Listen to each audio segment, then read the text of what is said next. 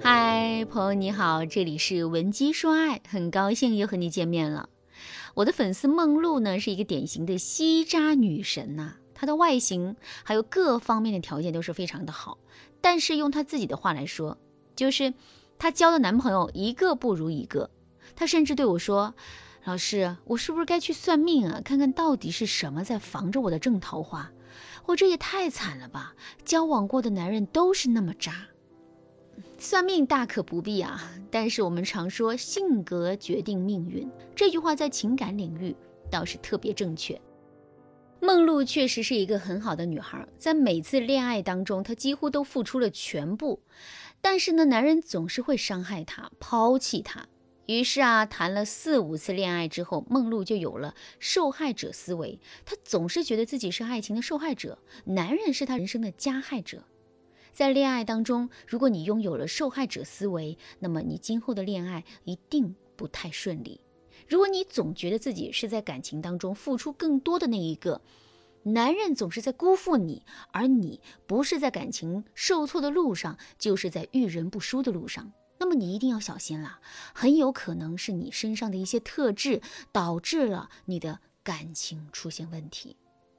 现在我需要大家耐心的听我把下面三个问题问完，然后呢，每一个问题你都要回答。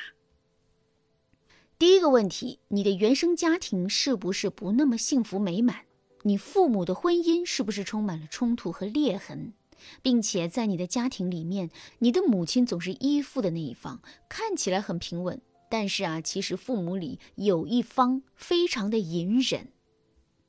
第二个问题。在成长的过程中，父母从来不会引导你内心的成长，他们只会督促你好好学习，让你丰衣足食。你总觉得自己是孤独的。第三个问题，你是一个情绪敏感、情绪饱满的人，不管你是内向还是外向，你的内心世界都非常的丰富。你可能很早就开始幻想谈恋爱，但是呢，你的需求并不明确，你只是喜欢那种恋爱的感觉。但在实际的生活当中，当你形成异性认知的时候，你和异性的沟通并不顺利。如果你觉得这三个问题你全部都有，那么你在成年之后的恋爱当中吸引渣男的概率就达到了百分之八十以上。这不是玄学啊，而是性格导致的必然。因为你的心态，还有你的恋爱方式、方法、技巧，对于男人的理解都不会准确，你也不知道自己想要什么，所以你每次恋爱都尽心尽力，但每次恋爱都稀里糊涂。所以啊，如果你想改变你的吸渣体质，你最先要做的就是摆脱自己是受害者的想法，不要老觉得是别人在加害你。只要改变了这个心态，你会发现你和任何人的交往都会平和很多。如果你一时之间摆脱不了受害者心态，那么你得赶紧添加我们的微信文姬零三三，文姬的全拼零三三，我们有专业的导师帮助你改变心态，让你彻底摆脱吸渣体质，让幸福真正的降临在你身上。我来教大家一个很简单的方法，叫做三步双赢法。这个方法就是要你明确一点，在爱情中对错不重要，双方可能都受到了伤害，但是你要尽量的避免自己成为受害者，所以你要在冲突中找到双方的共赢点。所以从现在开始，你先停止总觉得男人对不起你这个想法，而是按照我接下来的说的步骤啊，重新复盘你们之间的关系。我举个例子，大家就明白了。比如你和男人谈恋爱有一年了，一开始男人肯定是对你关怀备至，但是逐渐他总是会借口自己很忙，然后去做自己的事情了。可是他的工作和一开始你们恋爱的时候没什么差别，有时候呢，他甚至是在和朋友们打游戏喝酒，但就是不肯在你身上花心思，这就是你们之间的冲突。当然，你们可能因为这个冲突已经爆发了无数次的争吵，你已经快把渣男的帽子扣在他头上了。那这个时候，我们怎么用三步双赢法解决你们的冲突呢？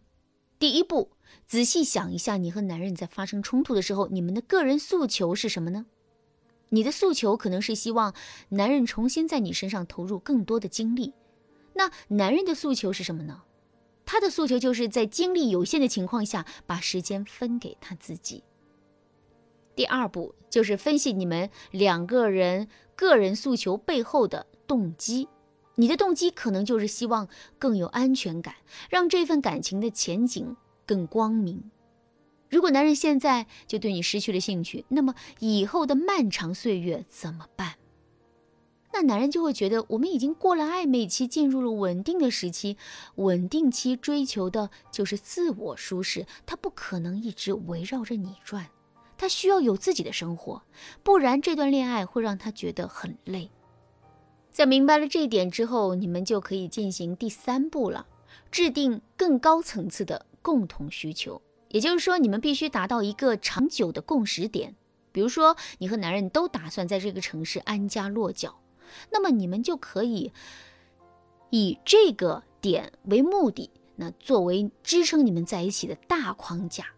比如，你可以跟男人畅想一下，你们两个四十岁就退休，买个乡间的院子，共度余生等等。等你们有了大共识，你们在讨论分歧点时，双方的态度就会更平和。比如，你可以对男人直接说：“亲爱的，我觉得我受到了你的忽视，这让我心里很难受。其实，我希望你能多陪我一下，因为我在这个城市只有你。”大家切记啊，在表达你的感受的时候，不要去指责对方，你只要说出自己的感受就行。接下来你就可以给男人提要求了，比如啊，你对他说：“我希望你以后打游戏叫上我，或者是，嗯，我希望你们以后去喝酒的时候叫上我，不要把我一个人留在家里。”这样一来，你们吵架的概率就会大大降低。当然，你也别忘了引导男人说出他对你的诉求，然后呢，你们双方再交流一下意见，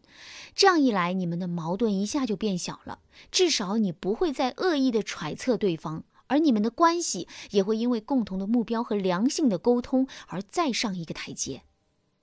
所以，姑娘们懂了吗？恋爱的时候不要一不如意就觉得自己是受害者。如果男人有做的不到位的地方，你一定要和对方积极的沟通你们出现的矛盾，积极的解决问题。要记住，你在感情当中一定可以影响伴侣的，